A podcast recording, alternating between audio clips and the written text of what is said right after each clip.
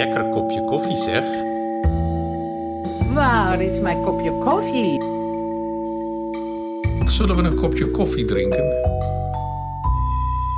Lekker kopje koffie. Kopje koffie, der niederländisch-flämische Bücherpodcast. Und dazu begrüße ich Sie wieder sehr herzlich. Mein Name ist Bettina Baltschew und ich bin heute mit Jaap Robben verabredet. Wir möchten über sein Buch Kontur eines Lebens sprechen. Es ist 2022 auf Niederländisch unter dem Titel Schremerleven erschienen. Nun hat es die Übersetzerin Birgit Erdmann für den Dumont Verlag ins Deutsche übertragen. Hartelijk willkommen, herzlich willkommen, Jaap Robben, zu unserer Podcast-Reihe Kopje Coffee. Dankeschön. Der Titel unseres Podcasts ist ja mittlerweile fast zu einem geflügelten Wort geworden. Ein Titel, den man auch versteht, wenn man sonst kein Niederländisch spricht. Ja, Probben, ist denn was dran an dem Klischee, dass die Niederländer ständig Kaffee trinken, noch mehr als wir Deutschen? Puh. Ja, ich glaube, in Holland wird richtig viel Kaffee getrunken, aber wir wohnen in Deutschland und da wird auch richtig viel Kaffee getrunken. So, wir haben ein Haus umgebaut, muss ich jetzt an denken, und da hätten wir einen Dachdecker und er trank so so eine ganze Kanne Kaffee alleine. Äh, und das machen eigentlich alle Handwerker, die bei uns kamen. Aber auch so Nachbarn, die trinken immer ein Kaffchen. So, ich glaube, da wird in beiden Ländern richtig viel Kaffee getrunken.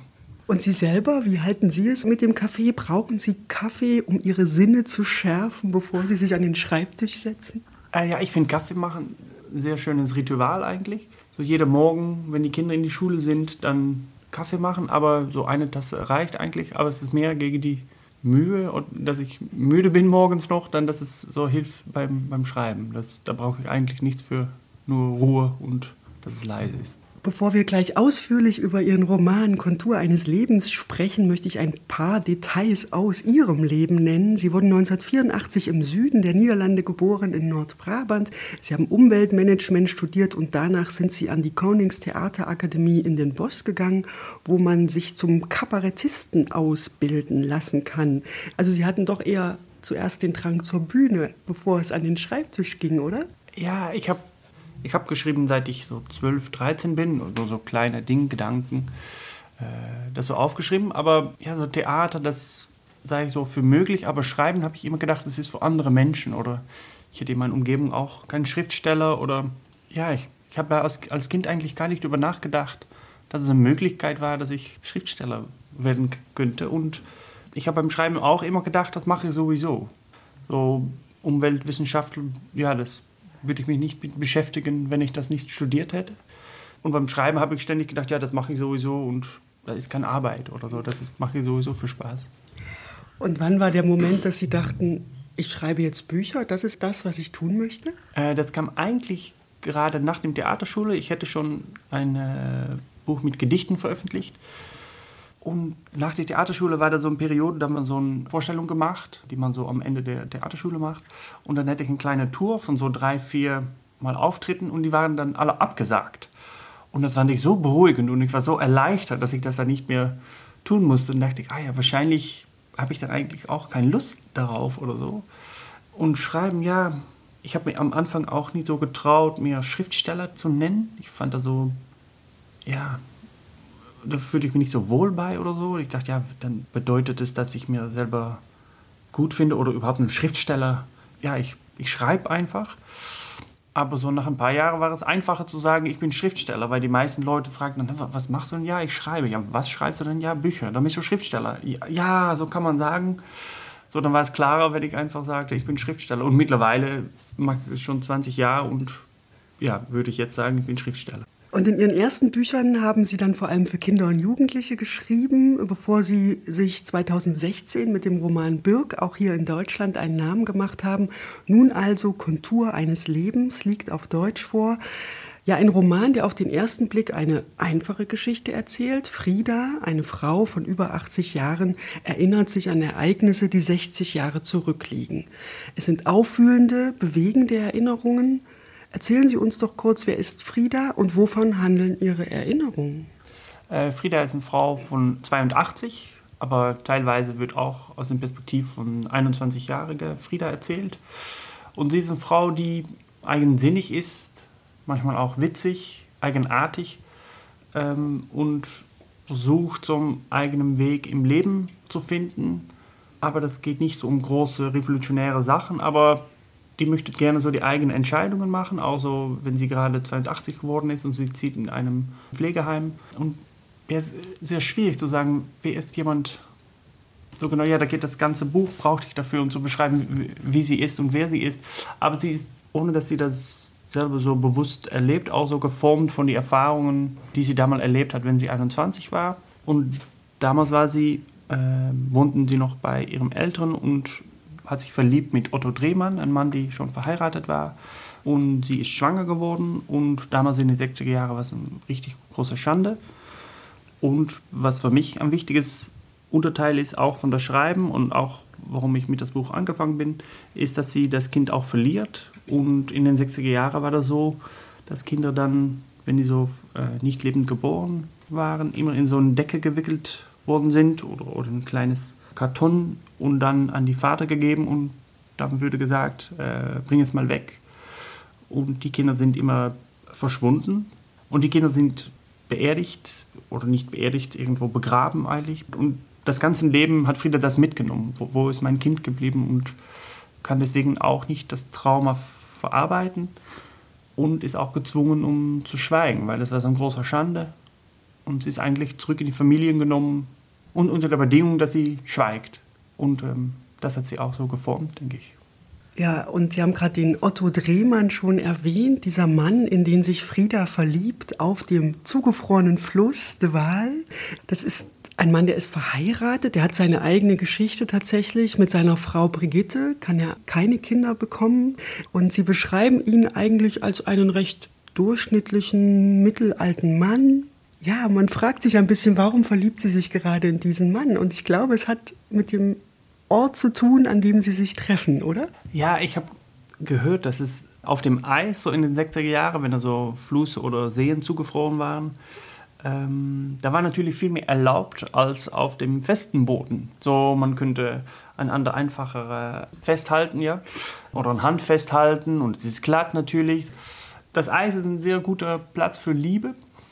Und warum sie sich verliebt in Otto ist, denke ich, sie lebt ein sehr ruhiges Leben und auch sehr konform das katholische, die katholische Regeln. Und ich denke, dass Otto ist auch kein Mann, der so wirklich großartige fremde Sachen macht, aber sie wird eigentlich in seinen Augen sehr besonders und sehr frei und sie fühlt sich sehr frei bei ihm. Und ich denke, das ist für viele Leute auch ein Grund für Liebe, wie sie sich selbst, wie, wie sie sich selbst fühlen, durch den Blick von einer anderen Person. Und auch, ja, dass sie so eine Überraschung sind für jemand anderes. Wenn man sich besonders fühlt, das macht, denke ich, auch einfacher, dass man sich mit jemand verliebt. Und ich denke, das ist bei, bei Otto und Frieda auch so. Besondergefühle ist ein ganz wichtiges Gefühl. Und ich denke, das kann man auch einfach verwehren mit Liebe und sicherlich für kurze Zeitstrecke ist es ein sehr guter Grund für Liebe, denke ich, für viele Menschen. Unbewusst. Ja, und Sie haben es schon angedeutet, die Affäre von Otto Drehmann mit Frieda, die bleibt nicht folgenlos. Sie wird schwanger von ihm. Damit wir mal hören, wie Ihr Buch klingt, würde ich Sie bitten, uns eine kleine Szene vorzulesen, die in einem deutschen Hotel spielt, in dem Otto und Frieda ab und zu eine Nacht zusammen verbringen. Sie gehen dann über die Grenze, damit sie nicht gesehen werden. Und die deutsche Übersetzung liest anschließend Petra Hinze. Op onze koude kamer lieten we de verwarming uit. Er scheen enkel wat licht van een straatlantaarn door het raam.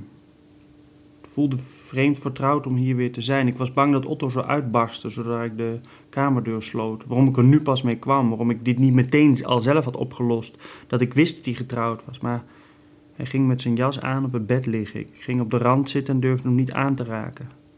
Gaat het? vroeg ik na een tijdje. Ik had geen idee of hij me had gehoord. Wil je naar huis? Ook daar reageerde hij niet op, dus, dus kroop ik voorzichtig bij hem. Otto lag met zijn gezicht richting de muur, haast opgevouwen in zichzelf. Het was onmogelijk hem te omhelzen. Kan. Wat?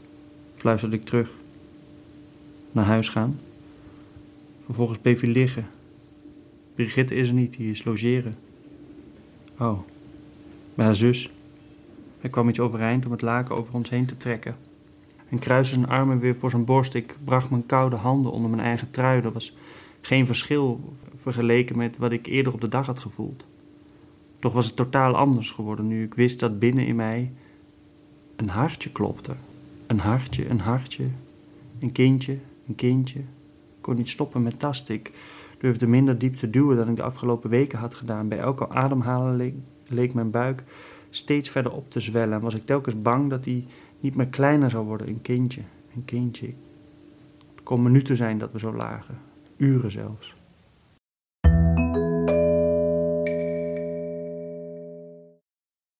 Unser Zimmer war kalt, doch wir ließen die Heizung aus.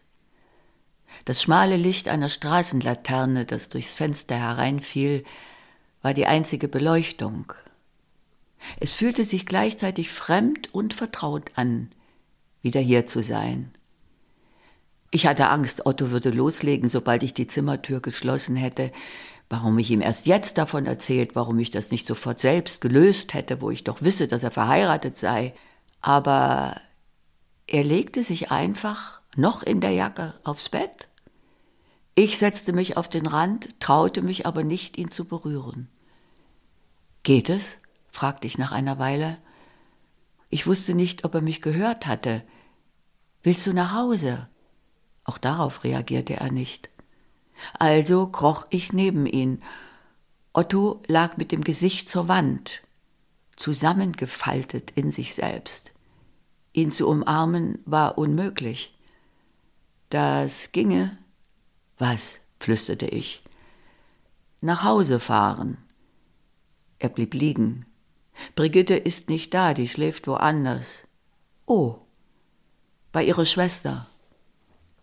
Er richtete sich auf, deckte uns zu, verschränkte dann die Arme vor der Brust. Ich schob meine kalten Hände unter den Pulli. Eigentlich spürte ich keinen Unterschied zu dem, was ich früher am Tag empfunden hatte.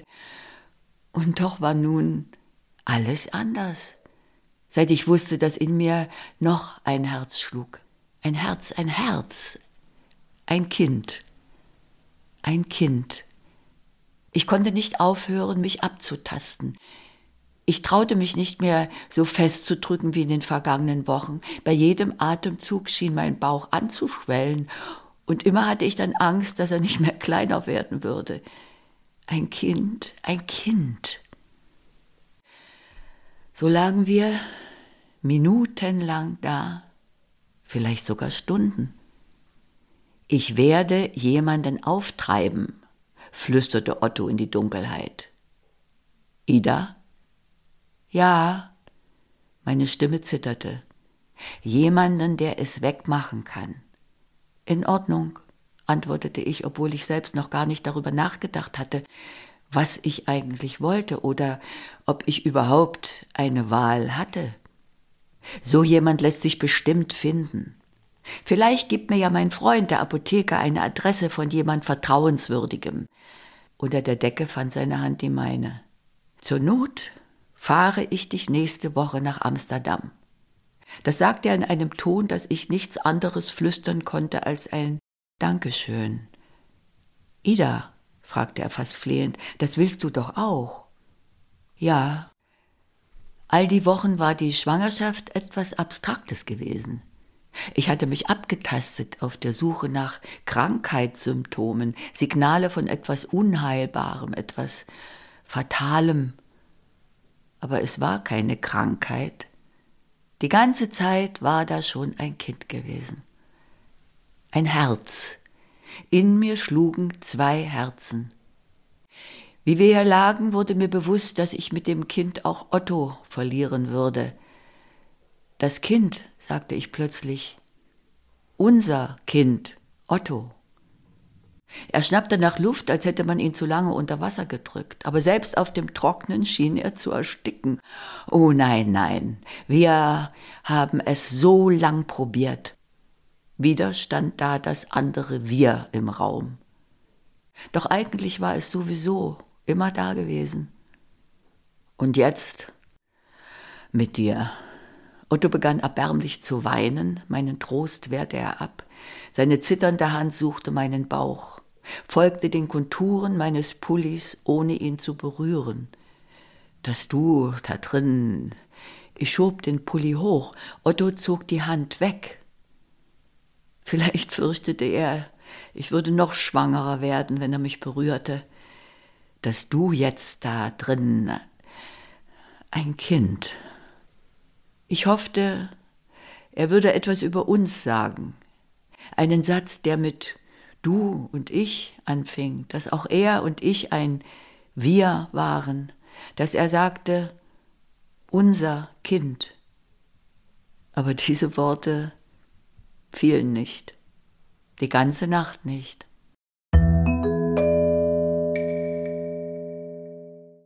Ja, und dass Otto das Kind nicht will, anfangs, hat natürlich auch Gründe. Wir befinden uns in den Niederlanden Anfang der 1960er Jahre, das haben Sie gerade beschrieben. Wie waren denn damals die gesellschaftlichen Umstände und was bedeuteten die für eine junge Frau, die schwanger wurde und zwar nicht von ihrem Ehemann? Ein bisschen haben Sie es schon angedeutet. Mhm. In welche Not gerät Frieda? Ja, die wurden damals richtig ausgestoßen und äh, Männer eigentlich nicht, als ob die da kein Teil von waren oder ich würde sagen Schuld, aber dass sie da nicht, dass es nicht ihre Schwangerschaft war. Es war ein katholischer Umkreis, katholischer Gesellschaft, ja, wo, wo, wo es handelt. Und am Anfang wollten die Frauen helfen. So für alle Probleme waren auch Lösungen. Zum Beispiel, wenn man so schwanger wird, dann kann man heiraten mit einem äh, anderen Mann und die nimmt das Kind aus seinem eigenen Kind an. Oder man kann es einer Schwester geben und die erzieht das denn. Oder man kann in ein äh, Kloster gehen und dann wird es in eine andere katholische Familie gebracht. Aber man muss dann entscheiden für eine von diesen Lösungen. Und wenn man das nicht macht, dann verliert man wirklich alles. Und ich habe vorher gedacht, vielleicht war das zu groß oder habe ich das nicht gut mitgekriegt. So, ich habe da viel über gelesen und es war eigentlich noch viel schrecklicher, als ich gedacht habe. Ja, man, man flieht die, die Arbeitsstelle.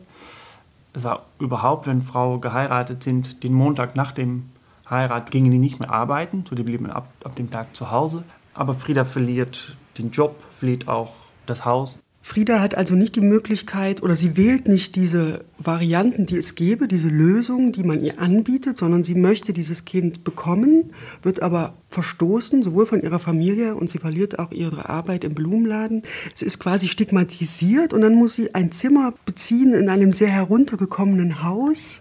Und das Kind kommt viel zu früh auf die Welt in diesem heruntergekommenen Haus und als Leserin zerreißt es einem dann fast das Herz, wie die Geburt und die Tage danach im Krankenhaus verlaufen. Und Sie haben sich da sehr genau auch mit der Realität beschäftigt. Sie haben Geschichtsbücher gelesen. Sie haben ja auch mit Historikern in Nijmegen gesprochen, wo das Buch spielt. Was ist das für ein Haus, wo Frieda dann plötzlich landet? Äh, ja, Nijmegen war damals ziemlich zerstört noch wegen dem Krieg und es war 17 Jahre nach Kriegsende und trotzdem war so die Unterstadt wirklich zerrissen und kaputt eigentlich noch, aber da war auch richtig große Wohnungnot.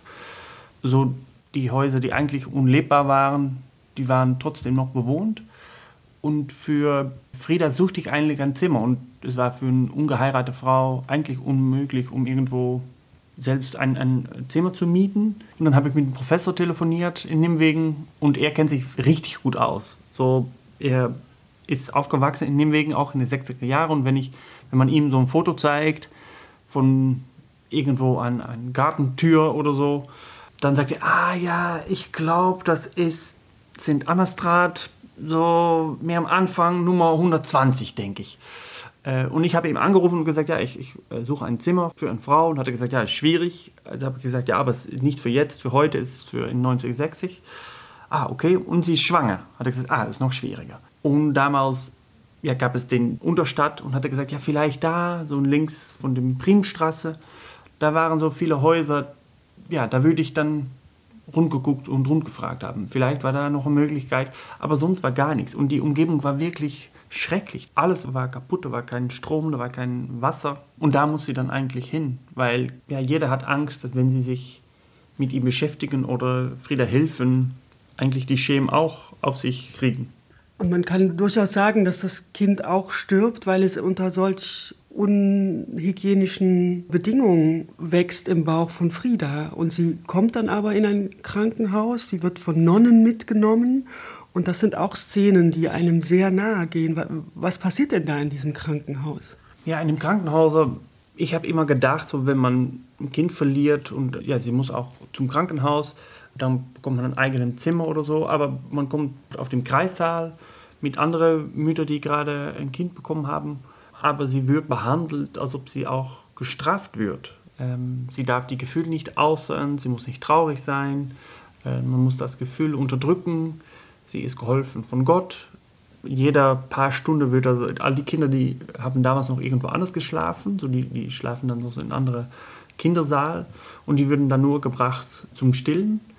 Und äh, Frieda hat am Anfang auch die Hoffnung, vielleicht kommt das Kind jetzt, aber keiner Wolfrieda etwas erzählen und da würde so eigentlich von Anfang ab über geschwiegen, weil man hatte die Idee und das war auch nicht schlecht gemeint, wenn man darüber schweigt und nichts sagt und nicht mehr dran denkt, dann verschwindet die Trauer und dann kommt noch mal ein neues Kind. Und ja, wie gesagt, das war nicht schlecht gemeint und das fand ich auch interessant, dass eigentlich alle Leute wahrscheinlich nachher sagen, wir haben versucht, das Richtige zu tun. Und dann habe ich auch viel nachgedacht über so diese Zeit, was machen wir jetzt eigentlich, wobei wir denken, ah, wir machen das Richtige, wir entscheiden für jemand anderes und es geht immer darum, nicht um Entscheidungen, die man selber macht, aber um Entscheidungen für andere Menschen, wobei wir denken, ja, wir machen das Richtige, worüber wir in 30 Jahren denken, ach, wie schrecklich, wie wir das damals gemacht haben. Und dann denke ich, wenn wir jetzt nachdenken über Gender oder wieder über geredet wird, ja, wovon haben wir das Recht, um über jemand anders zu sagen, du musst es so und so machen oder es ist nicht erlaubt, um das zu fühlen. Oder und viele Leute haben auf das Buch reagiert und die haben alle sagen, oh, glücklich, dass es nicht mehr so ist. Aber ich denke, heutzutage ist es noch für andere Menschen, andere Umstände, auf andere Weise, haben die auch solche Erfahrungen, dass sie ausgestoßen wurden oder wenn man nachdenkt über, wenn man homosexuell ist und dann Fußballer, das bleibt verrückt. Da war letztes Jahr ein Fußballer, glaube ich, in New Zealand, der hat sich geäußert, ich liebe Männer. Und das war in Holland auf die Tagesschau. Wow, er hat sich geäußert. Unglaublich, dass, er das macht. Ja, da müssen mehrere Männer sein, aber es bleibt so ein Geheimnis. Und da sind noch so viele Dinge, die wir blöd machen als Gesellschaft. Ich denke, das, was wir damals falsch gemacht haben, oder wir, ich war nicht dabei und sie auch nicht, aber was damals falsch gemacht ist, das ja, machen wir auf andere Weise noch immer. Und wir haben jetzt darüber gesprochen, dass Frieda ein Kind bekommt, das bei der Geburt stirbt, dass sie in diesem Krankenhaus landet, wo man sie wie eine Aussätzige wirklich behandelt. Und schließlich kehrt sie tatsächlich ohne Kind zu ihren Eltern zurück. Das ist auch eine Schlüsselszene ihres Buches, wie ich finde, die wir gern noch mal uns auch anhören wollen. Und es liest noch einmal Petra Hinze.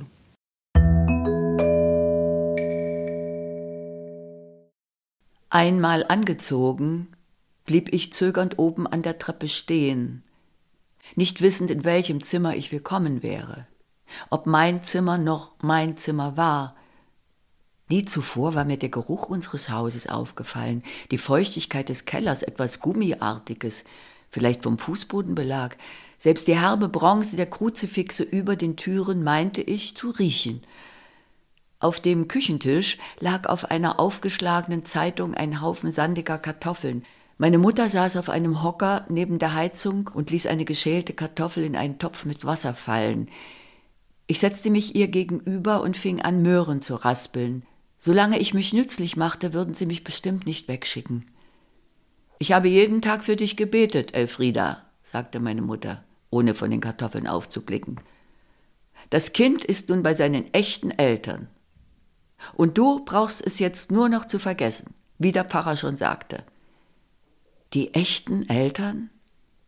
Für das Kind sind es seine echten Eltern. Es weiß es nicht besser. Sie werden es wie ihr eigenes Kind lieben, viel mehr als du es je gekonnt hättest, weil sie wissen, wie es sich anfühlt, wenn es einem nicht gegeben ist, schwanger zu werden. Es wurde tot geboren, Mutter. Sie schälte stur weiter, nahm die nächste Kartoffel und noch eine, obwohl schon mehr als genug für uns drei im Topf lagen. Mutter, wir können nur dankbar sein. Dankbar? Ich habe gebetet, dass der Herr dich nicht mit einem Kind allein lässt.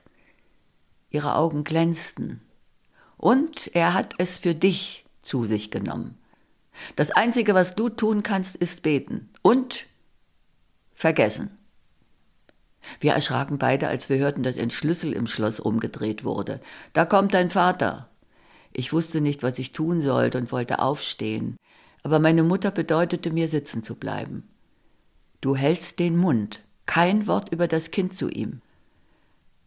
Ich erkannte das müde Abtreten der Schuhe auf der Fußmatte. Meine Mutter trocknete sich die Hände an einem Geschirrtuch, richtete die Schürze und verschwand im Flur. Wem gehört die Jacke? Fragte Vater.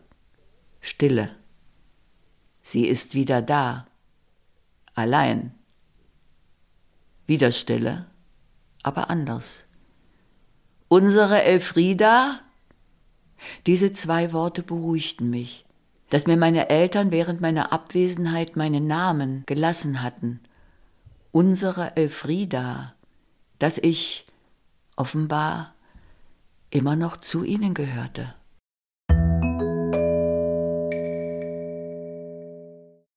Ja, ja, Proppen, Sie schreiben in Kontur eines Lebens immer im Wechsel über die Gegenwart und die Vergangenheit von Frieda. In der Gegenwart lebt sie in einem Pflegeheim, weil Luis, mit dem sie über Jahrzehnte dann verheiratet war, später gestorben ist. Und ihr gemeinsamer Sohn Tobias, der kümmert sich sehr liebevoll um seine Mutter. Aber als sie erfährt, dass Tobias jetzt Vater wird, dann reagiert sie gar nicht voller Freude, was Tobias auch nicht versteht und was ihn ärgert, weil sie hat ja nie darüber gesprochen mit ihrer neuen richtigen Familie über das, was damals passiert ist. Welche Folgen hat das denn, dieses Geheimnis, das Frieda mit sich trägt? Ja, wie beeinflusst das ihr eigentlich glückliches Leben mit Tobias und Luis? Ja, die Frage habe ich ungefähr drei Jahre nachgedacht, denke ich. Jetzt finde ich auch eine schwierige Frage, weil ja, das ganze Buch geht darum eigentlich, wie das so ein Leben beeinflusst. Da ist nicht ein kurzes Antwort drauf. Das ist so ein ganz kleine äh, Dinge. Frieda hat das Gefühl, dass sie etwas erlebt hat, aber musste das verstecken und dass in ihrer Umgebung auch keiner mehr, die das noch miterlebt hat, womit sie das teilen kann. Und ich denke ja, wenn man gezwungen würde zu schweigen und wenn man anfängt mit Schweigen, das ist nicht so schwierig. Ja, man sagt etwas nicht in dem ersten Moment und zweite Möglichkeit sagt man auch nichts und dann bei der dritten Möglichkeit denkt man, ich hätte es eigentlich eher sagen müssen und dann wartet man ab und vorher du weißt, ist es zwei, drei, vier, zehn, 28 Jahre später. Aber damit wieder anfangen zu reden, das ist das Schwierige. Und ich habe viel gelesen über Frauen, die das mitgemacht haben. Und es geht in Holland sicherlich um die Kinder, die so verschwunden sind und so beerdigt am Rande des, des Friedhofs. Das geht um Zehntausenden in Holland. Das Trauma wird eigentlich reaktiviert in dem Moment, dass sie sehr in der Nähe eine Tochter schwanger ist oder eine Schwiegertochter. Wenn das so nah ist, dann wird das der Trauma wieder reaktiviert. Aber kann auch sein mit Louis, er stirbt am Anfang und wenn er nicht gestorben war, dann war das Trauma wahrscheinlich auch nicht hochgekommen. Also da sind so viele kleine Sachen, die das reaktivieren und sie ist da selber auch nicht von bewusst. Aber wenn man das so zurückleitet, ich sehe das immer vor mir so wie ein Pflanz mit ganz tiefer, dünner Wurzel, die so richtig, richtig, richtig tief im Boden wächst und ja, man nicht genau wisst, wo die endet und wo die anfängt und dass sie eine Verbindung miteinander haben. Und das ist bei Frieda auch der Fall. Und alles, was so im taglichen Leben passiert oder ja, da ist sie nicht so von bewusst, was sie fühlt, wenn sie einen Nachtfalter sieht am Fenster. Denkt sie nicht Bescheid, ah, das hat etwas zu tun mit etwas, das 60 Jahre her passiert hat. Und wenn ich schreibe, ich habe das alles nicht erlebt, aber wenn ich schreibe, dann denke ich immer nach, wo kann ich das in mir selbst finden oder wo so ein Echo damit und muss ich daran denken, ich war mal auf einer Lesereise, auch in Deutschland, in München. Auf eine Nacht war ich in meinem Hotelzimmer und war ins Bett, ich habe geschlafen. Und da hat jemand gedacht, er hat ziemlich viel Drogen gebraucht und zwei oder anderthalb Flaschen Wodka getrunken. Und mitten im Nacht hat er gedacht, ich kriege noch Geld von ihm und er liegt in den Zimmer. Hat er entschieden für meine Zimmertür und dann mit so einem Stahlhocker äh, meine Zimmertür so eingeschlagen. Und es war ziemlich ängstlich, weil ich könnte nirgendwo hin und ich habe die Hotel ja, angerufen und da war keiner mehr, weil die waren alle weg. So, habe ich die Polizei angerufen, die sind da gekommen und der war wirklich aggressiv auch. Den Tag ist angefangen, ich habe mit ein paar Leuten darüber erzählt, ja, ich habe das und das erlebt heute Nacht, so eigentlich wie ein Witz, so schrecklich fremd, naja, alles gut zu Ende gekommen.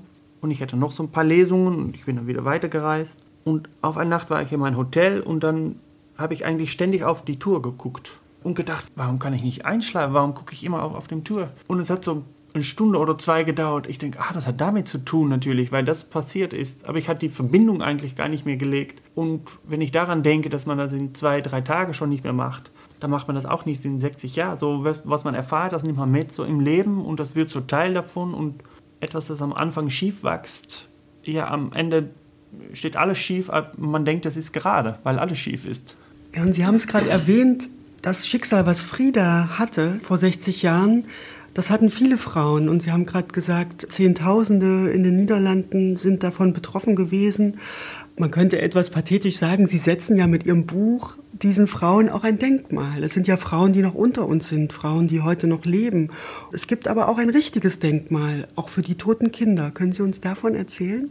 Ja, das ist eigentlich der Grund, warum ich das Buch geschrieben habe oder den Grund, warum ich damit angefangen bin.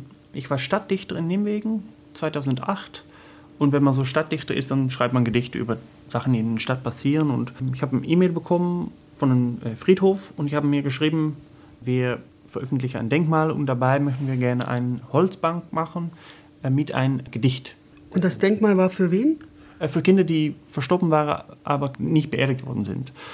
Und ich wusste eigentlich gar nichts davon, was das denn sein könnte. Und da habe ich da ein bisschen recherchiert und entdeckt, dass es dann ging um katholische Kinder, die ungetauft waren und dann nicht erlaubt waren, um beerdigt zu werden im gesegneten Boden und dann immer so am Rande des Friedhofs beerdigt worden sind oder in eine ja, Kiste von jemand anders mitgingen, sodass sie so heimlich noch in gesegnete Grund kamen, äh, aber auch mit, mit medisches Abfall mitgingen. So wirklich die Kinder verschwunden alle und ähm, sehr beeindruckend.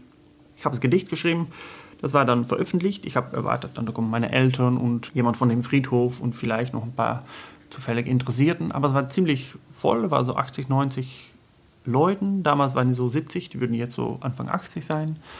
Meistens Frauen, auch ein paar Männer, ein paar Kinder auch. Und es war sehr leise. Ich habe das Gedicht vorgelesen, war sehr beeindruckend, die Atmosphäre da. Keiner hat reagiert.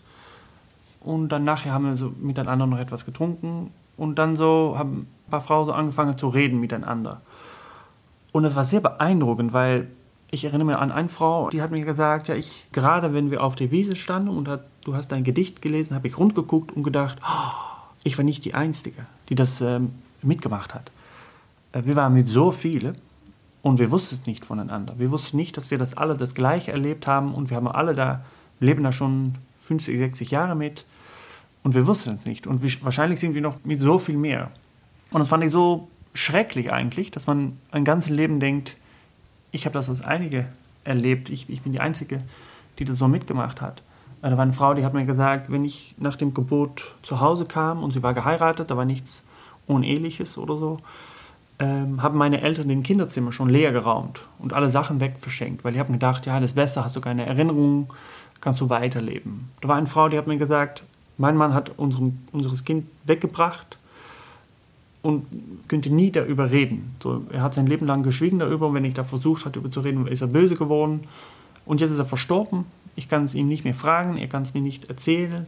Meine Kinder sind nicht bewusst, dass es noch ein anderes Bruder oder Schwester gab. Aber jetzt denke ich jeden Tag da an und das Kind ist immer da.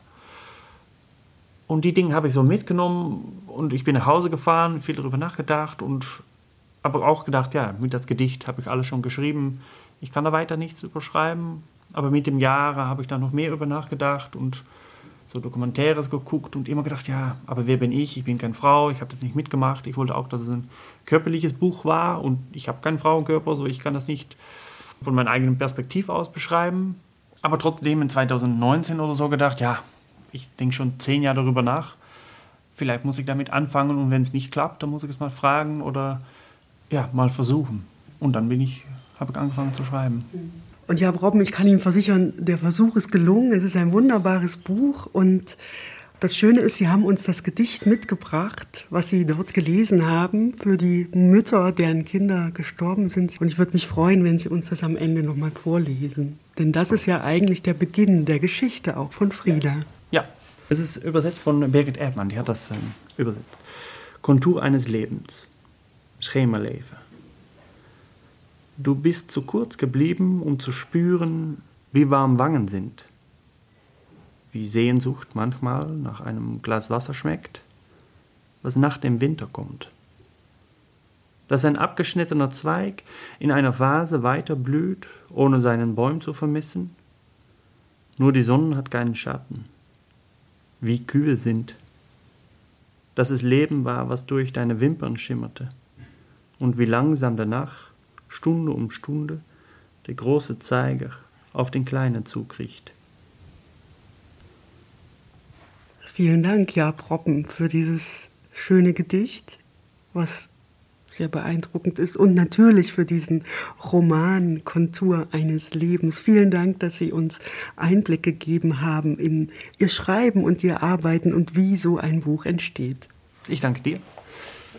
Ja, und ich nenne sehr gern nochmal die Details. Das wirklich bewegende Buch Kontur eines Lebens von Jaap Robben ist im Dumont Verlag erschienen und wurde von Birgit Erdmann ins Deutsche übersetzt.